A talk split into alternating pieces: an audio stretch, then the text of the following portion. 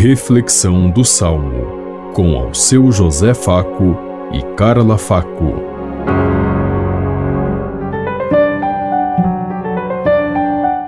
Paz e bem a todos os ouvintes que estão em sintonia conosco neste dia. Hoje celebramos o terceiro domingo do Advento. Meditemos o Salmo 145.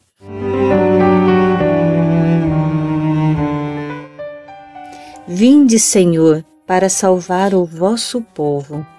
O Senhor é fiel para sempre, faz justiça aos que são oprimidos. Ele dá alimento aos famintos. É o Senhor quem liberta os cativos.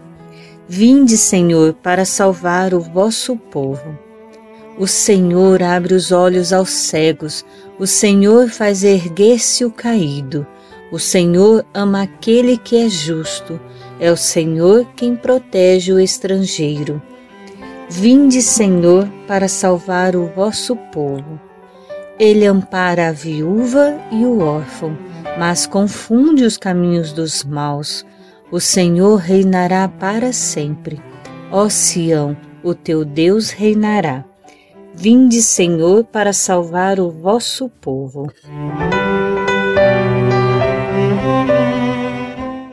Vinde, Senhor, para salvar o vosso povo. Nós clamamos a presença de Deus no meio da nossa caminhada, junto à nossa vida. Todos os dias, muitas vezes, nos prostramos de joelho, mas será que a nossa prece realmente é verdadeira, é desinteressada? É para que de fato Deus abençoe o nosso povo, a nossa humanidade? Ou nós tentamos coagir Deus com os nossos interesses pessoais. Temos que fazer esse discernimento. O que é de Deus e o que é da humanidade?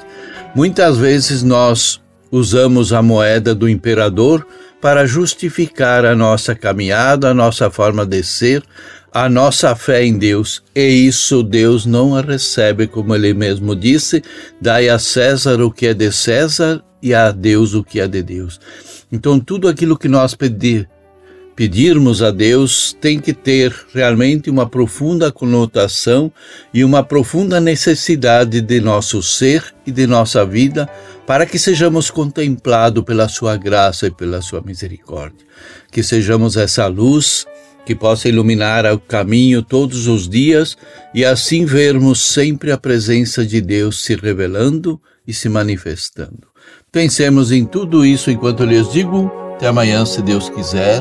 Amém. Você ouviu Reflexão do Salmo com ao seu José Faco e Carla Faco.